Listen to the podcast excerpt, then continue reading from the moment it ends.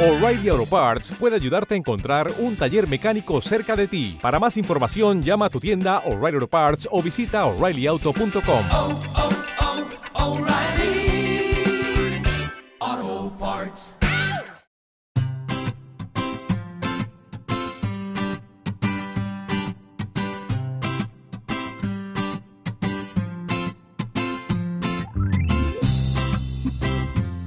Bienvenido al capítulo 98 de Perspectiva, un podcast de Milcar FM donde analizamos cada semana todas las decisiones y estrategias de las empresas que nos rodean.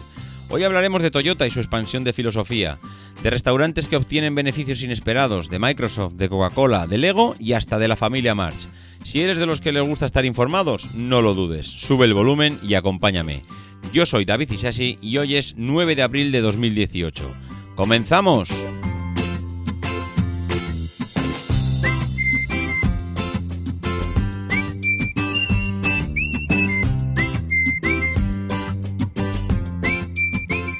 Muy buenas a todos, ¿cómo estamos? Pues supongo que de maravilla, porque después de las vacaciones de Semana Santa, aunque esto de lo de después es un poco relativo, porque hay gente que sigue todavía de vacaciones, hay otros que han vuelto, pero lo que está claro es que esto de las vacaciones sienta de maravilla a cualquiera. La verdad es que eh, aquí en, en perspectiva, pues nos han sentado muy bien y nos han sentado también que hemos tenido tiempo para revisar un montón de noticias, un montón de eh, artículos y blogs que han ido saliendo durante toda esta Semana Santa sobre cosas referentes al mundo empresarial y en este caso pues tengo apuntadas mmm, varias de las noticias para comentar hoy. Hoy no haremos un capítulo especializado, sino que haremos noticias varias.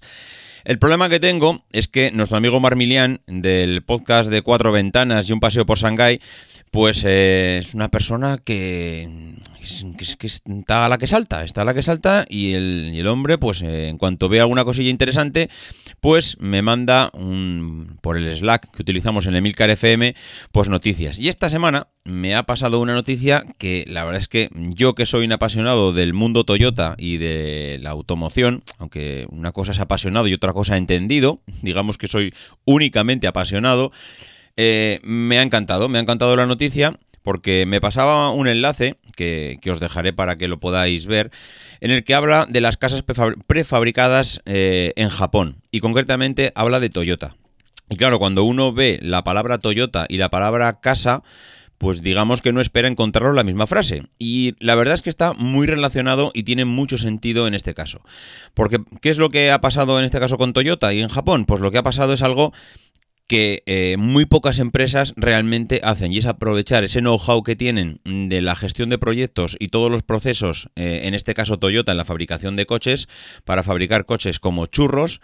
Eh, para utilizarlo en otros proyectos, porque al final parece que cuando sabes hacer una cosa, pues que, oye, esto es únicamente aplicable aquí. Si yo tengo una panadería y mis procesos para hornear el pan y, y, bueno, quien dice hacer magdalenas o hacer croissants eh, están muy optimizados.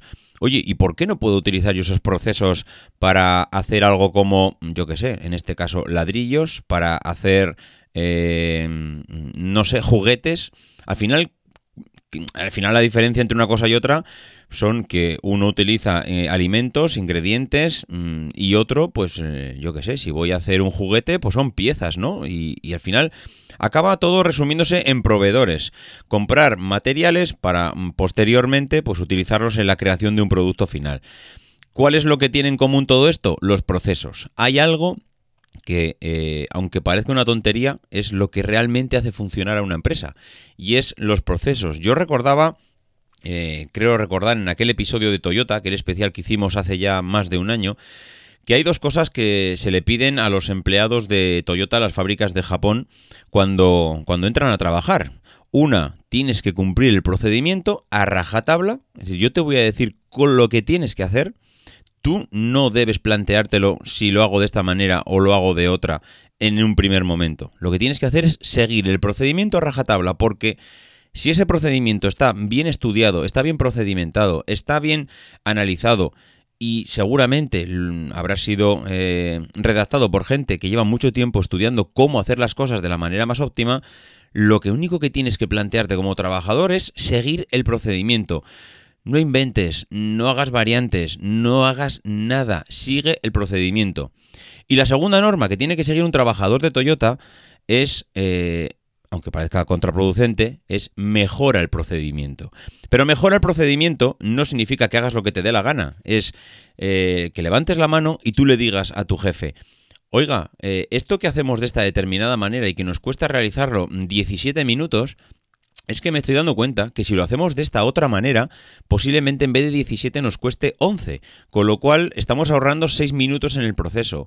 Si ahorramos 6 minutos en el proceso en cada uno de los coches que están fabricando, son millones de horas las que seguramente nos estamos ahorrando al cabo del año, porque una fábrica como la de Toyota no para ni, vamos, ni aunque se, ni aunque, esté deseando el, director de la fábrica parar, porque está continuamente eh, sacando coches por la puerta.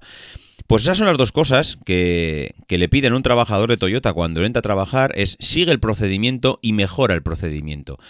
¿Qué pasa si yo eh, tengo un procedimiento? Si realmente yo lo puedo emplear en lo que sea, y es lo que han hecho ellos. Ellos han dicho, oye, todo este know-how que tenemos fabricando eh, coches, ¿por qué no lo utilizamos en fabricar y construir casas? Y es realmente lo que hay hay una empresa que pertenece al grupo Toyota que se llama Toyota Housing Corporation, que es eh, una de las empresas más grandes de construcción de viviendas en Japón y son prefabricados. Son prefabricados porque hay una cosa muy importante en el mundo, bueno, no, muy importante, digamos, eh, digamos que hay una máxima realmente que se suele cumplir en casi todas las, eh, en casi todos los ámbitos, y es que es mucho más fácil y mucho más rápido montar algo en un taller que montarlo desde cero en, donde, allí en el sitio final, en el lugar final donde lo vas a montar. Conozco empresas mm, que hacen, por ejemplo, los peajes de las autopistas, que lo que hacen es monto todo el peaje de la autopista, eh, las cabinas que tienen los peajes en mi, en mi lugar, en mi, ya lo diré, eh, mi taller. Y una vez que monto todo el todo este sistema, todo este esta cabina, el peaje de la autopista en mi taller, ¿qué hago? Es numero las piezas y las voy desmontando de tal manera que aseguro al 100% que cuando lo vaya a volver a montar en el lugar definitivo, todo encaja a la perfección. Claro, imaginaros que tú vas a montar un puzzle, eh, como al final, digo un puzzle porque al final acaba siendo esto, ¿no? Un peaje de autopista, pues que si una cabina, que si el suelo técnico, que si las luces, que si las instalaciones, que si las barreras, bueno, todo lo que puede formar una cabina si tú montas una cabina en el lugar definitivo sin haberlo probado antes, lo más normal es que algún tubo de los que has cortado mm, no coincida, que algún agujero de lo que le has hecho al, al, tubo este seguramente tampoco coincida con el anterior, que los tornillos te das cuenta que mm, realmente no son tan largos como parecían, que al final todo eso son errores que, se, que tienes que corregirlos en el lugar final. ¿Qué pasa en el lugar final? Es que no tienes medios, no tienes medios, no tienes herramientas, no tienes repuestos, no tienes un encargado al lado que te oriente y te resuelva dudas. Si eso lo haces en tu taller rodeado de todas las herramientas, eso te ayuda a, bueno, a volar el día que lo vayas a montar.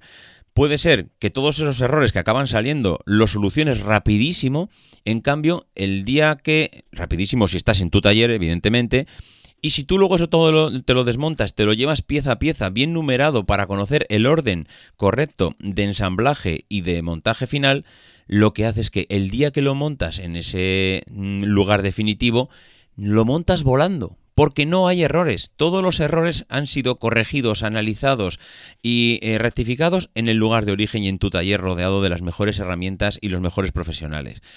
Esto al final es lo que está haciendo Toyota con estas casas prefabricadas. Y es construir toda la casa en su taller. Evidentemente, si es prefabricada, ya lo ha construido la primera vez y lo único que hace es reproducir esa primera vez cientos y cientos y cientos de veces. Hay un vídeo que realmente merece la pena verlo porque se ve cómo se construye una casa en horas, pero en horas, ¿eh? Es realmente increíble cómo con una grúa se van subiendo los módulos uno encima de otro y en apenas no sé, no, he contado el número de horas, pero estamos hablando de que eh, normalmente una casa se cuesta construir meses. Y digo meses porque antes eran más años que meses, pero últimamente también los procedimientos en la construcción se han acelerado mucho. Se puede construir meses a mm, cuestión de horas o días en el, en el peor de los casos. Claro, si tú eres un, auténtico experto en este tipo de gestión de proyectos y análisis de todo el procedimiento, eh, lo puedes aplicar a cualquier ámbito.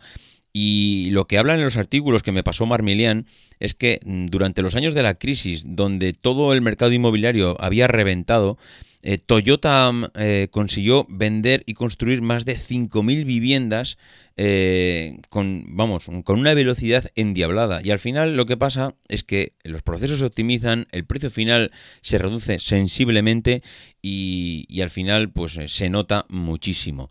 Y todo está basado en la gestión de procesos y procedimientos. Y vuelvo a repetir, un empleado de Toyota cuando entra a, tra a, trabajar a la fábrica tiene que cumplir dos cosas. Seguir el procedimiento y mejorar el procedimiento. Al final lo de mejorar el procedimiento es como todo. Habrá gente que no le dé ni media vuelta al procedimiento. Tú me has dicho que coja este tornillo, lo meta a este agujero, le dé al botón del taladro, lo aprieto y el siguiente tornillo. Así 80.000 tornillos al día. Claro, hay gente que únicamente hace eso, lo repite, con está cumpliendo con su trabajo. Hay gente que dice, Oye, pero es que esto que estoy haciendo yo con una mano lo puedo hacer con la otra. Oye, igual si aprieto, si tengo dos pulgares y aprieto dos tornillos a la vez, igual estamos reduciendo el tiempo a la mitad. Anda, pues ¿por qué no hablo con mi jefe y lo planteamos y lo estudiamos, lo analizamos y vemos que se puede mejorar?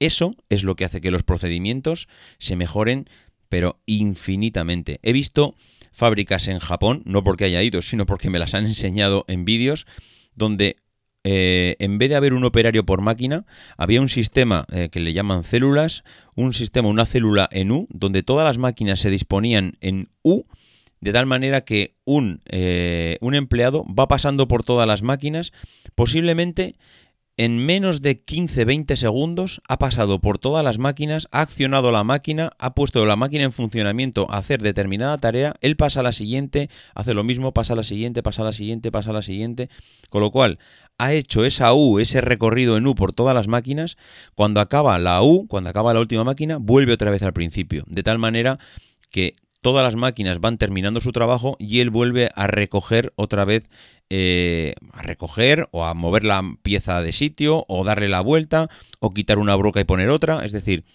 empleados accionando o siendo responsables de 10 máquinas a la vez en segundos. En segundos.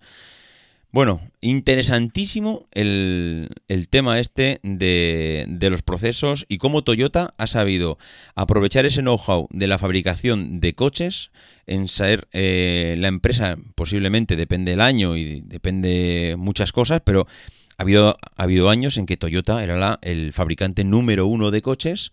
Eh, anda siempre con, con la Ford, con General Motors, andan pues que si un año eres tú, otro año soy yo y, han sabido explotar todo ese know-how de la fabricación en, y aplicarlo en otras cosas.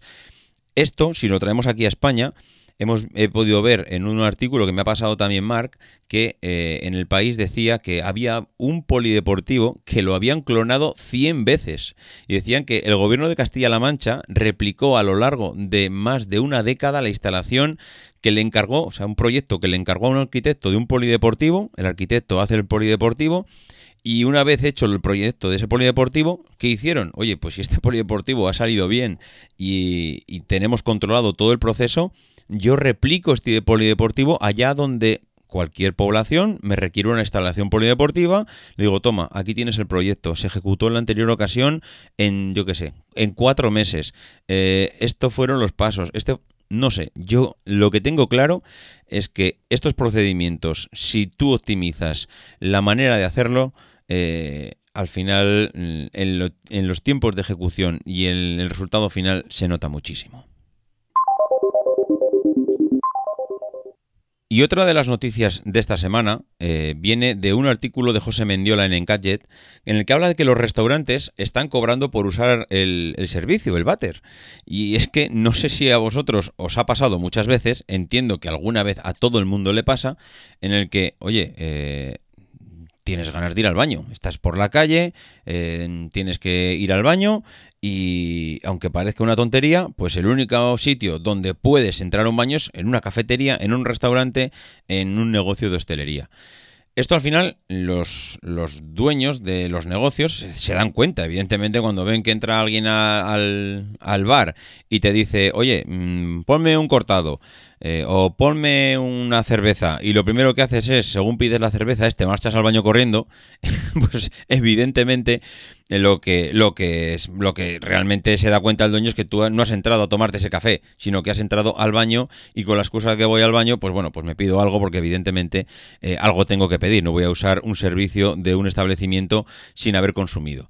Bueno, pues ¿qué hacen en, en Nueva York? Pues se han dado cuenta de una cosa. Los dueños de los restaurantes dicen, oye, aquí hay mucha gente que lo que realmente eh, entra no por, el- no por consumir, sino lo que entra es por ir al baño.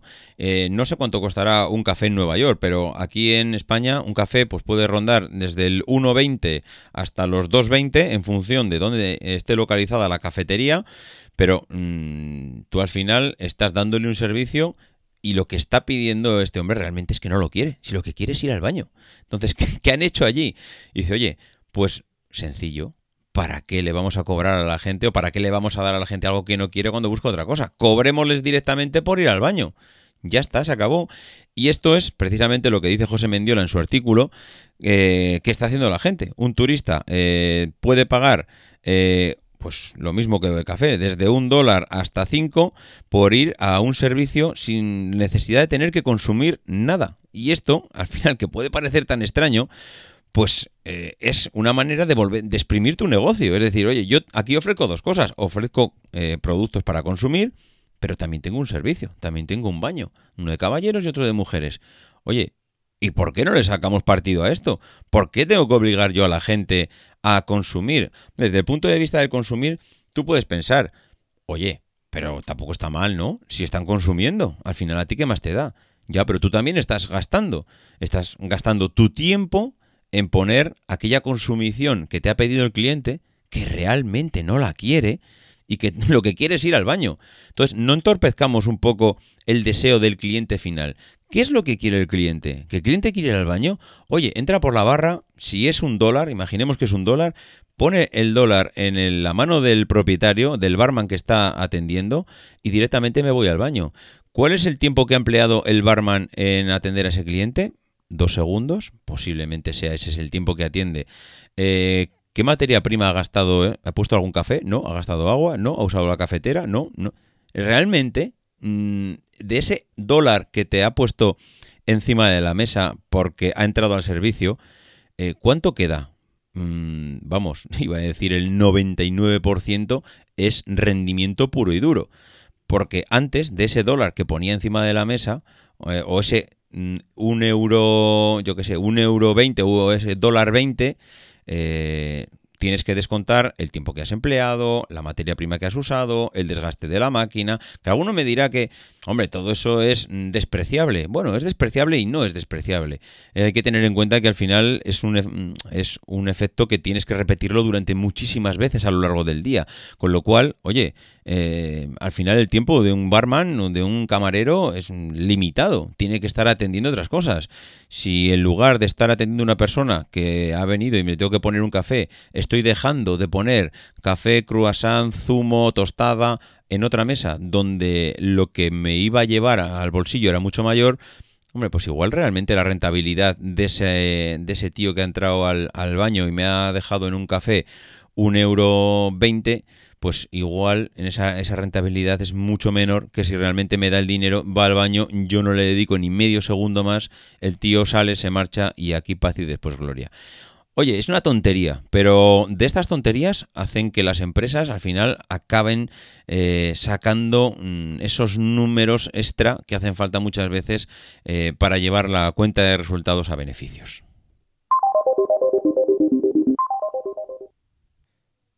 Otra de las noticias que más está saliendo en los medios o en determinados blogs durante esta, estos últimos días es la transformación que está sufriendo, sufriendo no es la palabra, la verdad, porque no es que está sufriendo o lo está haciendo mal, sino todo lo contrario, Microsoft durante los, las últimas semanas y el rumbo que está empezando a tomar.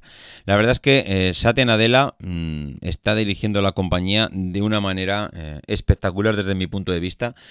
Creo que está sabiendo orientar eh, bueno, la compañía hacia un futuro, mm, no así como lo hizo su predecesor, que fue eh, una persona que dejó escapar un montón de trenes, se dejó escapar el tren de la telefonía móvil, se dejó escapar el tren de las redes sociales, como decía también Enrique Dans en su artículo, se dejó escapar también el tren del código abierto, mientras los demás abrían sus códigos, él lo sigue teniendo cerrado.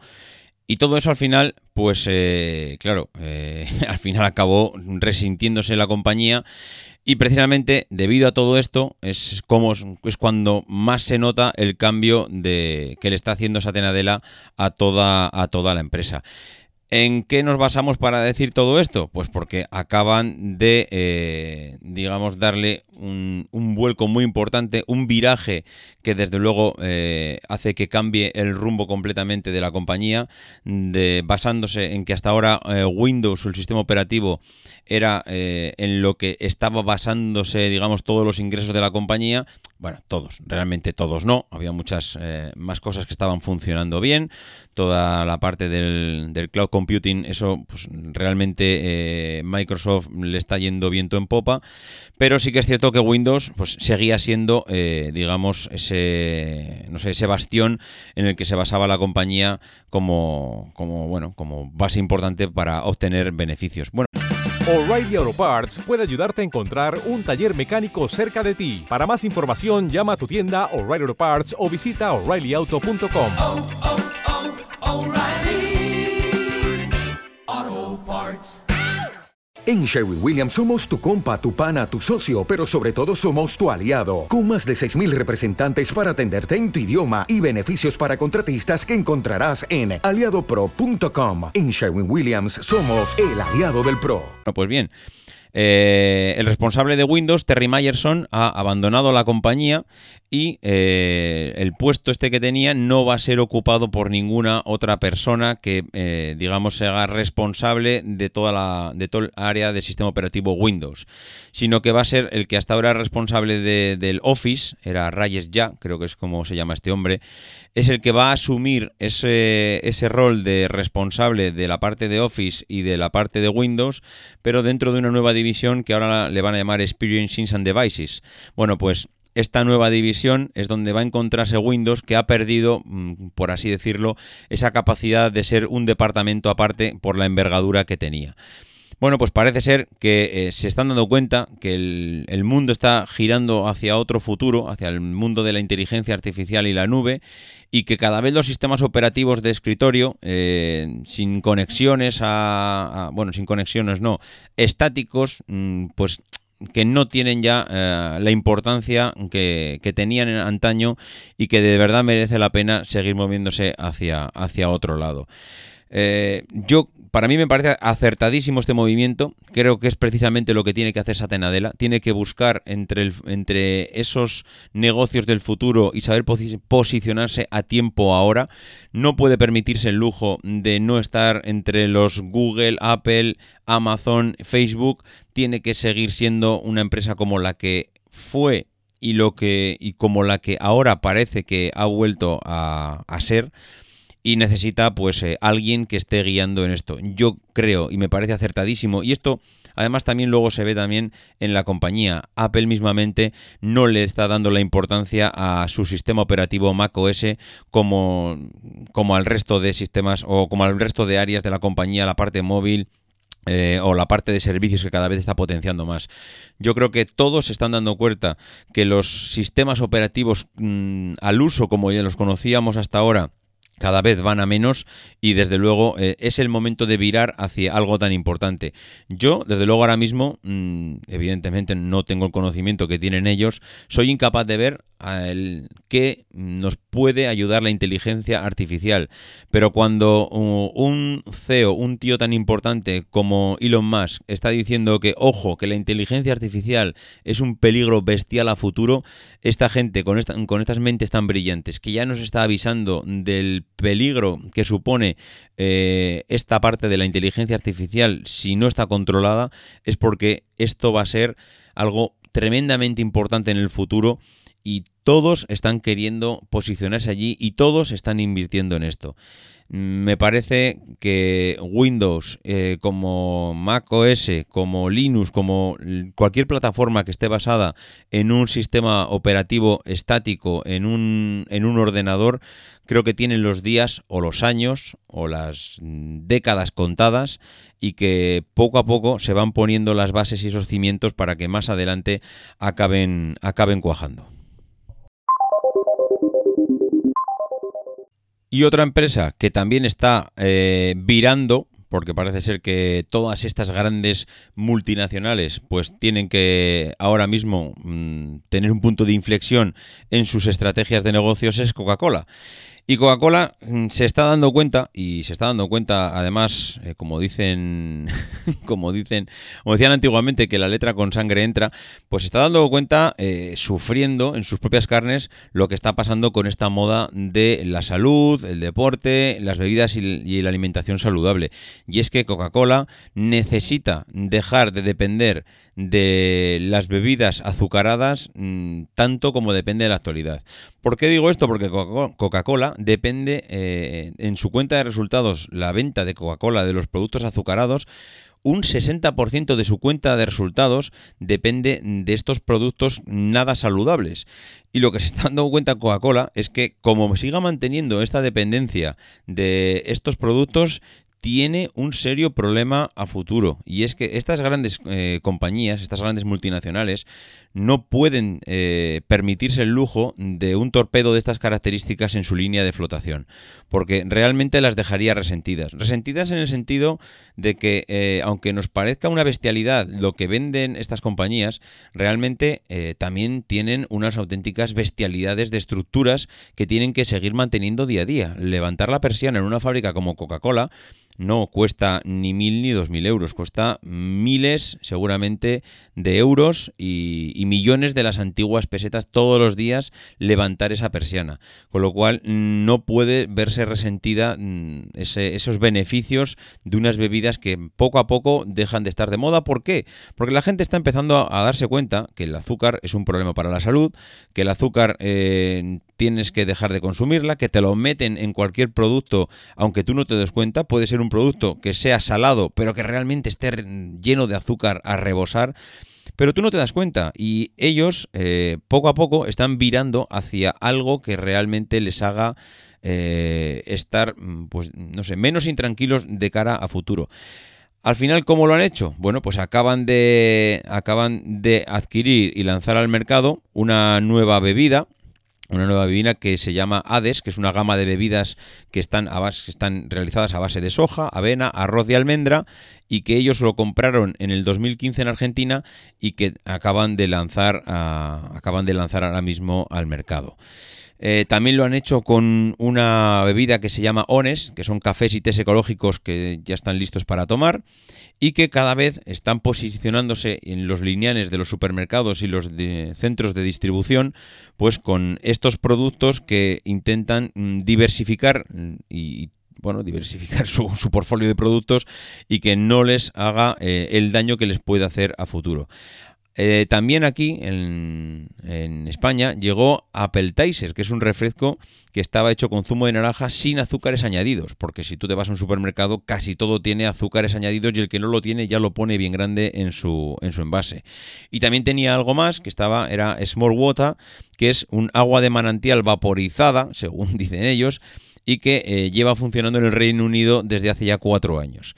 Bueno, pues eh, a todo esto eh, ha cerrado acuerdos con Arios Holding, que es una alemana para distribuir en España, Portugal, Andorra, una bebida que se llama Capri Sun, que están bebidas hechas a base de zumo para el consumo infantil. La verdad es que Coca-Cola está mostrando una desesperación total en eh, intentar virar la compañía hacia bebidas cada vez más saludables. La Coca-Cola como la conocemos, mm, estoy convencido que en un plazo de, no sé, 20 años será residual No creo que la Coca-Cola azucarada, tal cual la conocemos a día de hoy, eh, siga teniendo la importancia que tiene. Ahora mismo eh, las ventas de la Coca-Cola cero el año pasado ya subieron un 15% y eso eh, es mucho, una subida de un 15% en único producto de un año para otro dice realmente mucho de la importancia que le da el cliente a este tipo de productos. De hecho, la Coca-Cola cero cuando salió, si tú vas al lineal de un supermercado, prácticamente había que buscarla entre el resto de las botellas y hoy en cambio la Coca-Cola cero eh, ocupa una parte muy importante del lineal del supermercado. No diría que tanto como la Coca-Cola convencional, pero mm, depende del supermercado. Hay veces que incluso es mayor las botellas que tienen a la venta de Coca-Cola cero que de Coca-Cola normal. Eh, la verdad es que ellos tienen capacidad y, sería es casi imposible con la capacidad financiera que tiene Coca-Cola para posicionarse en el mercado, pero desde luego que todos los pasos que está dando es para diversificar un producto, mmm, lanzarse al, mundo del producto saludable y dejar atrás eh, la antigua Coca-Cola que parece ser que cada vez tiene menos chispa. Mmm, antes era la chispa de la vida, pues para ver cada vez parece que, que tiene menos chispa. Y para terminar, una de las noticias que más me ha, no sé, me ha hecho reflexionar y es que en, en, en el español había un artículo de, de, Arturo Criado en el que hablaba de que los March apuestan por eh, Mercadona y Reebok para rentabilizar el, el ABC Serrano. El ABC Serrano es un centro comercial que está situado en Madrid, concretamente en, lo, en la llamada Milla de Oro madrileña, y es algo realmente paradójico, porque eh, si está situado en la milla de oro madrileña, ya sabéis que esa calle precisamente no se llama así por, um, por cualquier cosa, ¿no? Están las mejores marcas de Madrid, las marcas de, más de gama alta, las, las marcas más prestigiosas, las marcas donde realmente entrar a comprar significa rascarse el bolsillo, pero a base de bien. Y parece ser que los March, los de la, la, la empresa, la banca March, los socios, lo, la familia, pues eh, dan eh, ese salto al, al mercado eh, inmobiliario. Lo van a hacer a través de una sociedad, una Socimi, Serrano 61 Desarrollo Socimi. Ya sabéis que una Socimi son unas sociedades anónimas cotizadas, cuya principal actividad es la, la adquisición y, renta, y promoción de activos de naturaleza inmobiliaria para su alquiler. Y bueno, pues ellos lo que van a hacer es eh, en este, este ABC Serrano, que el año pasado rozó este centro comercial unas pérdidas que rozaban el millón de euros, pues eh, quieren, eh, a través de esta sociedad Serrano 61, optimizarlo, darle una nueva... ¿Necesitas ayuda? En O'Reilly Auto Parts te ayudamos. ¿Necesitas algún consejo? Te aconsejamos. Nuestros profesionales en autopartes están siempre disponibles para ayudarte a encontrar lo que necesites. Excelente servicio al cliente es solo una de las ventajas que ofrece O'Reilly Auto Parts. Los profesionales en autopartes. Oh, oh, oh, O'Reilly Auto Parts. vuelta de tuerca y eh, intentar sacarle el máximo rendimiento. ¿Cómo lo piensan hacer? Pues parece ser que se van a, se van a apalancar en, en Mercadona y en este gimnasio, en este gimnasio que le llaman, eh, ¿cómo le llamaban? Reebok. Uh, lo tiene por así, Reebok, Sport Club. Bueno, pues parece ser que en estos dos, que son, bueno, estas dos empresas que son los que más clientes están atrayendo de todo el centro comercial, quieren, digamos, apoyarse en ellos para eh, intentar atraer a nuevas empresas para poder alquilarles eh, parte de, del centro comercial. La verdad es que mmm, si no le dan un impulso nuevo y, y realmente aquí le sacan chispas, pues parece ser que la rentabilidad está, está complicada. Ellos les están ofreciendo a, a, los nuevos accionistas, los futuros inversores, una rentabilidad en torno entre el 5 y el 8% anual. Dicen y les están diciendo que si invierten allí el dividendo va a rondar el 2% y que eh, todo es al final poner en valor un centro comercial que está situado en, en la plena milla de oro madrileña y que no, no, no, tiene mucho sentido que cuando todas las empresas están buscando el centro de las ciudades, aquí que sea un sitio donde está ubicado en el mejor sitio de Madrid, no esté siendo rentable para las empresas. Eh, al final, bueno, evidentemente, si cuentas con un Mercadona, que precisamente en esa zona hay pocos Mercadonas, por no decir ningunos, que no sea este, y cuentas con este otro gimnasio, el Reebok Sport Club, pues que también parece ser que atrae a muchísima gente, esto mm, ellos intentarán que sirva de gancho eh, para el resto de empresas, el decir que, oye, eh, te aseguro clientes si vienes para aquí porque tengo a, pues a Mercadona, a este gimnasio Reebok, tengo el restaurante Pedro Larumbe y, tengo, tengo empresas que van a traer clientela y te aseguro que van a venir aquí un montón de clientes que van a pasar por delante de tu tienda y que, y que bueno, pues que es, eh, te aseguran el que, el que tengas prácticamente unas ventas fijas en el caso de que tu producto sea el adecuado, por supuesto. Es curioso como eh, hay veces que nos, mm, digamos, nos llenamos la boca de hablar del centro de las ciudades y en cambio eh, hay veces que los centros de las ciudades pues eh, también cuesta, mm, cuesta mucho, eh, digamos, rentabilizar y sacar beneficio en función de qué empresa está montando la tienda o no. No es la primera vez que vemos esto, esto ya lo hemos visto en otras, en otras empresas que tenían un local en el centro de la ciudad, no les ha salido a cuenta por, alquileres tan altos que tienen y por lo que tienen que y por lo que tienen que invertir en ellos y no obtienen esa rentabilidad, esos ingresos eh, esperados para obtener el beneficio que esperan sus accionistas. Eh, es curioso, vamos a ver cómo consigue eh, cómo consiguen los Mars darle vuelta a este centro comercial, el centro comercial ABC Serrano, que es un histórico del centro de Madrid de la Milla de Oro y que hasta ahora estaba dando pérdidas y que eh, a través de esta empresa o de esta familia que intenta diversificar que en, diferentes negocios, pues va a intentar eh, darle una vuelta a, a algo que los demás, desde luego, mm, parece que sabían hacerlo hasta ahora. Y ya para terminar, una, noticia que viene eh, relacionada con, Lego, la empresa que vende bloques para, la construcción de juguetes, que eh, parece ser que está pasando por un momento parece complicado por la reducción de reducción bueno de, los beneficios.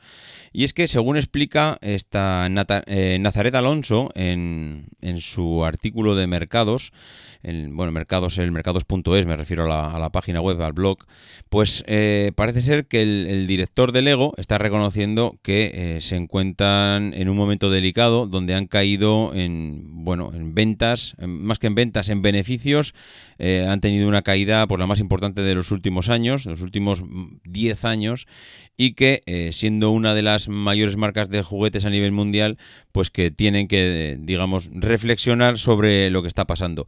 Esto eh, viene a colación de lo que comentábamos la semana pasada con Panini. Panini, una de las empresas históricas y que más problemas en principio pudiera tener para reconducir su producto hacia el mercado, porque está vendiendo papel, algo que eh, el mercado a día de hoy lo que vende todo el mundo es tecnología, pues eh, Lego le puede pasar algo parecido a lo que le podría o lo que le debiera de haber pasado a Panini, pero en cambio Panini ha sabido reconducir su negocio y en cambio Lego está teniendo muchos problemas para conseguir eh, mantener los beneficios. Según ellos, las ventas de los productos se mantienen estables, pero eh, aquí mm, parece ser que el trasfondo de todo esto viene en que es que, claro, los minoristas que le están comprando materiales han reducido tanto los stocks, prácticamente están eh, están eh, haciendo pedidos eh, just in time a, Lego, que claro, todo ese stock que mantenía Lego en manos de los digamos de los distribuidores, ahora los distribuidores ha dicho, no, no, mira, el stock te lo comes tú y yo ya te avisaré cuando necesite cuando necesite más juguetes para que me los mandes.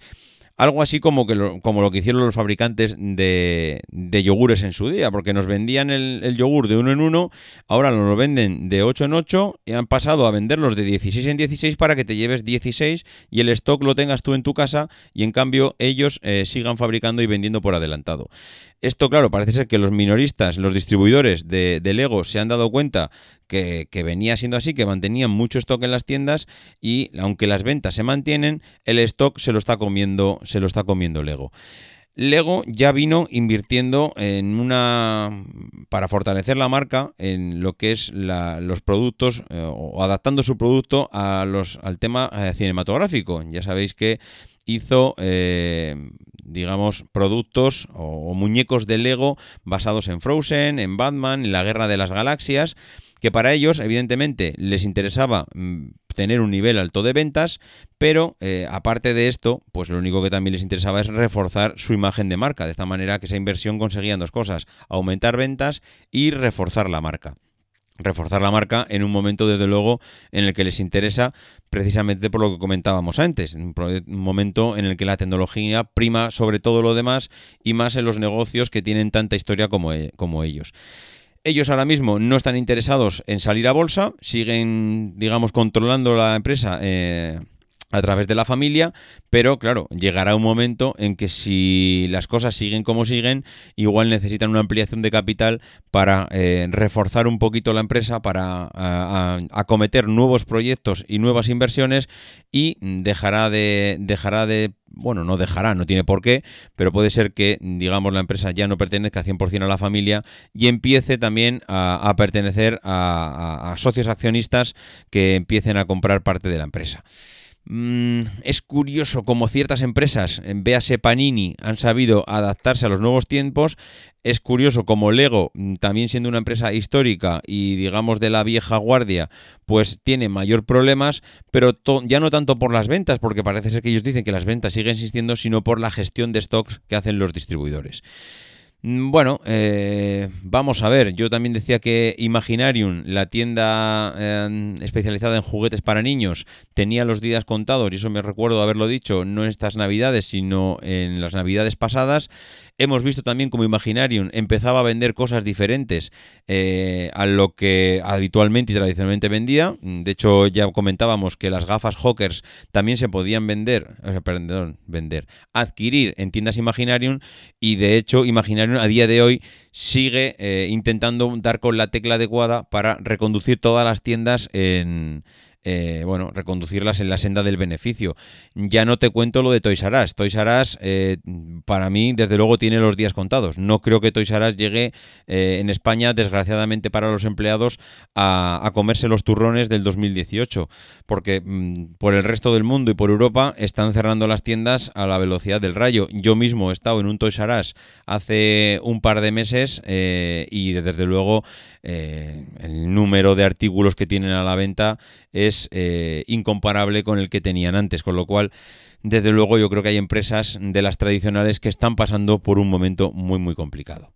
Bueno, pues eh, por mi parte, nada más. Yo creo que ha sido un episodio entretenido, por lo menos para mí. Ya me apetecía hablar de cosas diferentes a lo que es una empresa concreta. Y eh, ya sabéis dónde localizarme, los que queréis hacer algún comentario. En la página web eh, emilcar.fm barra perspectiva, emilcar.fm barra perspectiva. Ahí podéis dejar los comentarios que creáis. Ya sabéis cuál es mi correo electrónico, davidisasi.mac.com.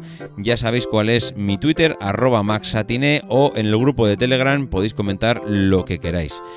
Por mi parte nada más, nos escuchamos la semana que viene y no dejéis de intentar ser uno de esos locos que hacen lo imposible por cambiar el mundo.